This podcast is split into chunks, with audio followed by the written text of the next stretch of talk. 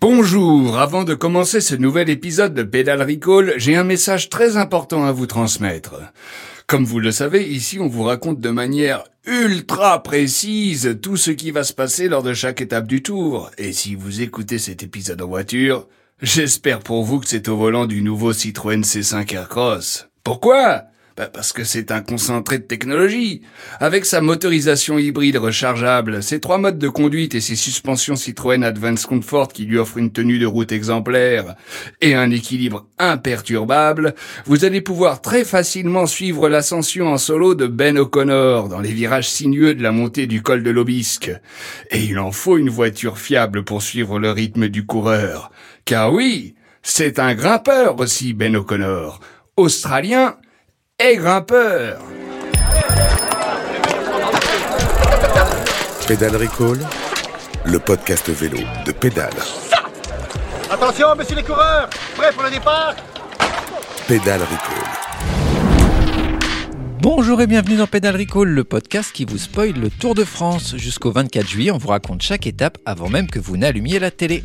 Tous les matins, bien tranquille chez vous, vous enchaînez les étapes avant les coureurs et aujourd'hui, on plonge dans les Pyrénées. Allez, en selle Pédale Recall, le podcast qui prend les étapes les unes avant les autres.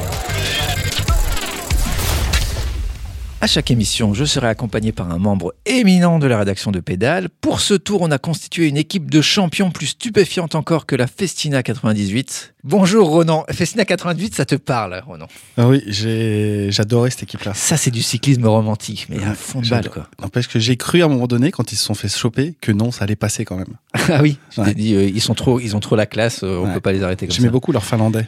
Euh, qui, euh, il y avait un finlandais, Lo- Loka, je crois, ou un truc comme ça. Ah, je me souviens pas du mot, je me souviens de Bro- bah, Laurent Brochard. Brochard, Dufaux, Ouais, euh, Dufaux, Laurent Dufaux. Pascal Hervé. Pascal Hervé. Mm. Ça me rappelle le Tour de Romandie, je sais pas pourquoi, ça me projette dans le Tour de Il Romandie. devait même y avoir euh, Neil Stephens, Oh là là Australien, là là. avec les cheveux un peu longs, là, le blond. Là. Ça, c'était voilà, qui mettait c'était la belle pas époque. très, très 2022, mais il mettait des mains au cul des fois au meufs au- dans le public. Ah ouais. Il passait, et, on a une photo qui a été publiée dans Pédale comme ça, où on le voit, mais il était époque Once, maillot rose, Ah ouais. et il- voilà, il avait la main un peu baladeuse. Eh ben, on peut plus rien dire et plus rien faire aujourd'hui. C'était le bon temps. On embrasse quand même Neil Stephens. Allez, hier on était bleu, blanc, rouge dans nos pronos de victoire. Toi, tu étais Ronan pour David Godu, moi pour Benoît Cosnefroy, et c'est un nouvel échec. Alors bon, Cosnefroy, euh, non. Euh, Les Français en général, non. non, mais vainqueur d'étape, Hugo Hull, québécois. C'est un peu comme un Français. Ouais, mais je la prends pas quand même. Tu l'apprends pas. Non, non, non. Sinon, la principale info d'hier, c'est la défaillance de Romain Berdet qui glisse à la 9 place du général à 4 minutes du podium. C'était, euh, Ouais. il a pas dit le mot fringale, mais ce qu'il décrivait quand même, c'était, Ouais. il avait les, les Ouais. tempes, il disait les tempes qui, qui tapaient beaucoup là, Mm. qui, qui secouaient beaucoup. Il avait, oui, il avait des petits trous noirs. euh, Peut-être que c'était une fringale quand même. Ouais. Alors après, on peut euh, peut-être se dire que euh, d'autres devant Bardet n'ont pas eu encore cette défaillance qu'a déjà eu euh, Pogacar. Donc peut-être que, mais là, 9 ça veut dire qu'il faudrait quand même euh, jusqu'au podium qu'il y en ait 5, qu'il y ait une défaillance. C'est quoi, ça va faire beaucoup. Possible. Après, euh, pareil, peut-être que ça lui laissera plus les coups des franches maintenant pour faire. euh, Un, Quelque chose. Un Vlasov? Un coup à la Vlasov? Peut-être, peut-être. Ou échappée, aller, tu récupères cinq voilà, peut-être qu'on va le laisser aller devant et puis euh, il serait, il est plus vraiment dangereux maintenant. Non. En fait. Et David Godu fait lui le chemin inverse. Cinquième du général, il remonte. Et donc, quelque part, ton prono, ah, c'est voilà. pas si loin. Il est revenu dans la descente. Il est revenu loin. ouais. Voilà. Et il m'épate. Moi, je suis, je suis à chaque fois épaté par parce qu'il commence les, les ascensions où, un peu dans le dur, et puis finalement, Il lui manque quand même un petit, un petit raid solitaire, je crois, pour rentrer dans le cœur euh, du Tour de France, dans le cœur des Français. c'est pas trop son genre. Non, mais il a hors Tour de France là, c'est je sais plus où est-ce qu'il a allé gagner contre un contre Van Aert. Il a il l'a sauté sur la ligne, une étape qui était pas une course qui était pas trop pour lui. Et, euh, et puis en tour de, au Tour d'Espagne aussi, il avait fait des, Ouais. une victoire d'étape. Ouais. Il lui manque ça peut-être sur le Tour pour Mm. que les Français le- l'encouragent encore plus. Et alors, euh, Ronan, tu nous parlais hier des fans de Bardet, des Bardettes, De la Bardette. de la. Bardette. Donc ça, c'est l'émission qu'on enregistre avant l'étape. Boum, étape derrière, Bardet s'écroule. Dimanche, Théo nous vante les qualités de Morkov dans l'étape qui suit, éliminé du Tour. Alors, est-ce qu'on peut parler du malédiction Padel Recall Et si oui, de qui veux-tu qu'on parle aujourd'hui? Eh bien, parlons, parlons, euh, parlons allez, de Vingegaard. Allez, Comme. Vingegaard, quel Ouais. coureur formidable. C'est un superbe Ah, coureur. Il a file jamais comme aucune, aucune défaillance, une petite chute, mais bon, Oh, il est fort ce Vingegaard. il est fort, il est fort. Et voilà, et on verra demain. Allez, en attendant, en route pour le futur.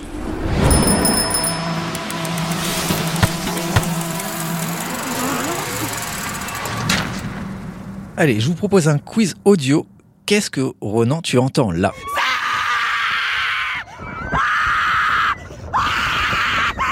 Qu'est-ce que j'entends là? Au début, j'ai cru que c'était la pub Waza, la Budweiser. Non. Euh, What's up Euh, Non, peut-être quelqu'un qui a vu un requin Non, alors, alors, qu'il est sur la plage? on va réécouter et prête euh, l'oreille à l'arrière-fond.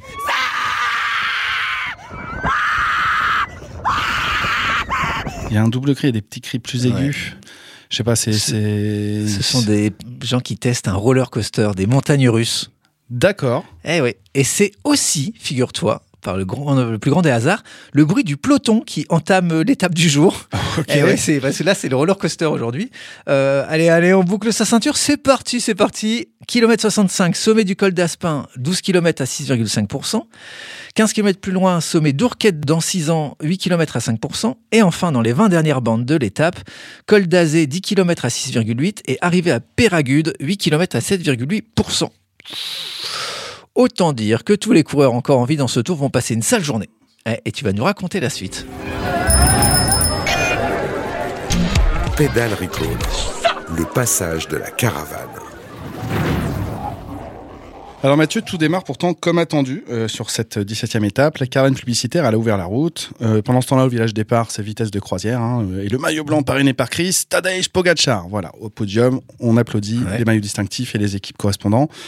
Euh, J'ai découvert aussi que le département des Hauts-de-Seine remettait le prix du meilleur coéquipier de la semaine. Ça, je savais pas. Peu, moi- importe, peu importe où on est, c'est le département des Hauts-de-Seine qui le délivre. Et moi, on me dit qu'au 92e kilomètre de chaque étape, il y a une arche, les, Hauts- les Hauts-de-Seine, euh, je pense au Tour de France ou je ne sais quoi. Ben voilà, les Hauts-de-Seine sont partout. À croire, change. à croire que ce département a de l'argent. Peut-être, Ah, peut-être. peut-être. Euh, en tout cas, voilà, c'est classique. Maintenant, je sais pas si tu as vu les coureurs, ils ont les gilets refroidissants quand Ouais. ils vont sur le podium euh, d'avant-course. Bref, plus loin sur la route, la caravane publicitaire, en revanche, est ralentie au kilomètre 3,6 pendant qu'il y a ce petit barnum là du Ouais. village départ. La caravane entend ça. Ce serait pas le retour de Dylan? Attends, attends. Tout le monde, là, tout le monde se regarde euh, dans la caravane. Ils se demandent ce qui se passe, qu'ils sont un peu choqués par ce bruit. Et ils repartent quand même à vitesse réduite, quand même. Mais au kilomètre 10,8, rebelote. Alors là, la caravane, elle s'arrête tout net, parce qu'elle est vraiment stupéfaite par ce bruit euh, vraiment étrange. J'ai l'impression qu'il y a, il y a un train euh, qui passe, donc ils sont un peu, euh, un peu hébétés. Mais ils repartent quand même à une vitesse encore plus réduite, mais vraiment très très réduite. À Saint-Gaudens, donc village départ, Ouais. la vie suit son cours, départ fictif, puis ensuite le drapeau agité par Christian Prudhomme du haut du toit ouvrant de sa Skoda rouge. Top départ réel donné donc. Et premières attaques, je te le donne en mille, il y a un Cofidis dedans, n'importe lequel, mais vraisemblablement Simon. Ouais, ouais.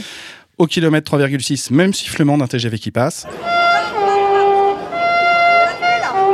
Comme la caravane, le groupe échappé, là, il est désorienté par ce bruit, il met du temps à se réorganiser.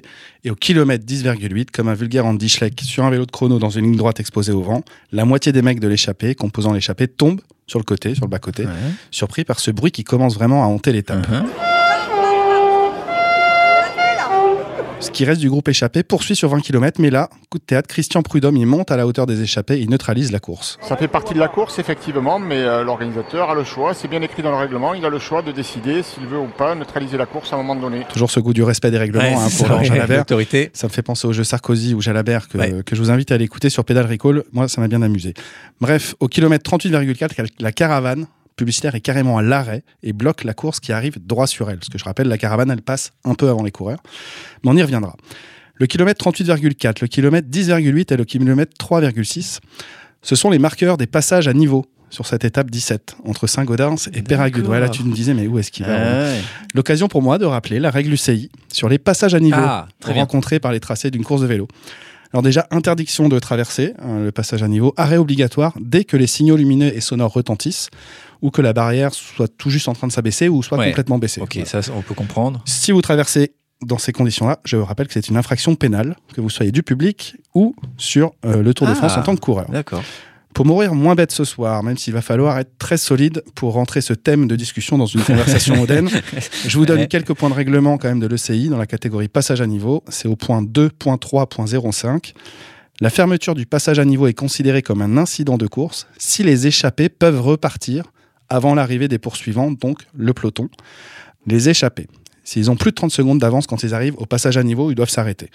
S'ils sont rejoints par le peloton, alors la course est neutralisée et on repart, une fois que le passage à niveau se relève, Ouais. avec les écarts Avec les d'avant écarts, le passage à niveau. Donc le peloton attend 30 secondes. Voilà. Si l'écart était de moins de 30 secondes, ça reste un incident de course. Donc si le Ah peloton ouais, les rejoint, eh ben on repart tous ensemble. C'est comme ça. Ok. Si les échappés franchissent le passage à niveau et que le peloton Ah. Est bloqué Ouais. par la barrière ensuite, c'est aussi un incident de course. Le peloton doit attendre que la barrière se lève et là, c'est un avantage pour les échappés qui peuvent continuer. Si un groupe de coureurs est coupé en deux, au sens figuré évidemment, Ouais. par la fermeture d'une barrière, le premier groupe épargné doit attendre le second groupe qui a été lésé. Ok. Voilà. Évidemment, la direction du Tour et la SNCF, ils sont liés hein, par une convention sur ces histoires de passage à niveau. Ils essayent de s'entendre sur les horaires, euh, en donnant les horaires estimés du passage des coureurs, mais parfois ça ne matche pas. Et euh, pour l'anecdote, pour, euh, je, vous, je vous donne cette anecdote du Tour 61, où il y a un dénommé Emmanuel Busto qui avait décidé de franchir un barrière, la barrière d'un passage à niveau. Et il est mort. Et non, mais c'est juste que c'était, il, a juste franchi au moment où en fait elle se relevait. Donc bah, le manuel, il était resté bloqué là-haut. sur, euh, sur- Arrête, voilà. non, c'est- vrai, vrai c'est truc, ça Tour, tour 61, j'ai dit 61, je crois. Tour 61. On dirait un truc de dessin animé. Bon, en tout cas, pour revenir à ce qui nous intéresse, la, 17 la 17e étape, parce que là j'ai fait un point de règlement, c'était juste pour notre, euh, Culture. notre goût pour l'autorité. Ouais, ouais. Euh, les bruits de sifflement de train à proximité du passage des coureurs sur les passages à niveau. C'est évidemment le facétieux Ah, bah, Dylan. Dylan. Alors écoutez l'émission d'hier. Écoutez voilà, l'émission dont nous d'hier. avons parlé sur l'épisode précédent. C'est le meilleur imitateur de sifflement de TGV du monde. Ouais. Et il a fait une petite blague. Il a fait une petite blague. On se le réécoute un petit Sacré peu. Dylan. Voilà, c'était le futur, juste un prétexte pour moi pour donner un nouveau coup de boost à Dylan qui rêve quand même de bosser pour la SNCF. Donc, si le milieu du rail nous écoute, euh, je crois qu'en termes de lettre de motivation, on n'a pas mieux que euh, ce sifflement de Dylan. Je répète le, nom de son compte sur Twitter, c'est Dylan avec un D majuscule tiré du bas 38 22 0. Et ben voilà, c'est le message est passé. Il a 52 followers, il était à 48 hier. Et ben ça fait plus 4. Voilà. Allez, l'influence de Pédale Recall. Euh, à part ça, Ronan, qui vois-tu remporter cette étape Euh, Dylan Dylan, évidemment. Dylan Groenewegen. Ah, ça serait une surprise, là, Dylan Groenewegen. Je sais plus trop où chercher hein, dans le peloton pour pronostiquer la victoire d'un Français, parce que mon Pierrot Roland, il a pas trop les jambes. Godu, il est presque trop près maintenant au général. Mm. Euh, J'ai envie de dire Romain Bardet, parce qu'il a peut-être maintenant Bah, plus les allez. coups des franches. Il a déjà gagné à Péragude Ouais. en 2017, donc pourquoi pas. Mais j'y crois plus trop. Moi, ma, ma victoire française sur le Tour, j'imagine sur l'étape d'après, vu que ça part de Lourdes. Donc je me dis qu'il y a peut-être un miracle qui va Tu lâcheras jamais la, la- la victoire d'un Français, en fait. Non, mais à bout d'un moment, je vais me rabattre vraiment sur Nero Quintana. C'est Arkea, c'est une équipe française, en plus Ah oui. bretonne, c'est un peu de chez moi. Je vais me rabattre là-dessus parce que là, pff, Ouais. je suis un peu dans la détresse. hein. Alors moi, euh, je suis comme toi, j'avoue que je suis un peu perdu. Entre les abandons des coureurs, les méformes euh, d'autres, type Hirschi, Martinez, Moritz, etc., je sais plus à qui me vouer. Euh, c'est sans compter sur les stratégies d'équipe incompréhensibles, type j'envoie Van donc rouleur de plaine euh, dans une échappée de montagne. Bon, euh, à grand n'importe quoi, prono n'importe quoi. Ronan, je étale, tu es témoin, j'étale devant moi la liste des engagés de ce Tour de France. Tous Voilà. les engagés? Certains engagés. D'accord. Je les vois devant moi. Je balade mon doigt. Tu fermes les yeux et tu dis stop. Stop.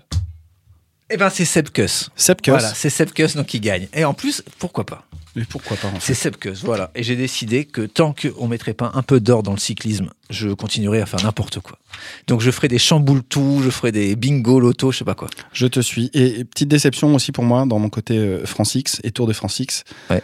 C'est qu'il n'y aura pas de paré peintre mania sur ce tour. non, Vu bah que- non, oh la, la- non, la, la PP Mania. C'est fini la PP Mania. C'est fini. Parce qu'il a abandonné. Il a abandonné, euh, touché par le Covid, comme Michael Chérel. Ouais, D'ailleurs, la exactement. G2R Citroën, ils sont, sont en petite difficulté. Il ne reste plus que trois coureurs dans leur équipe. Mm.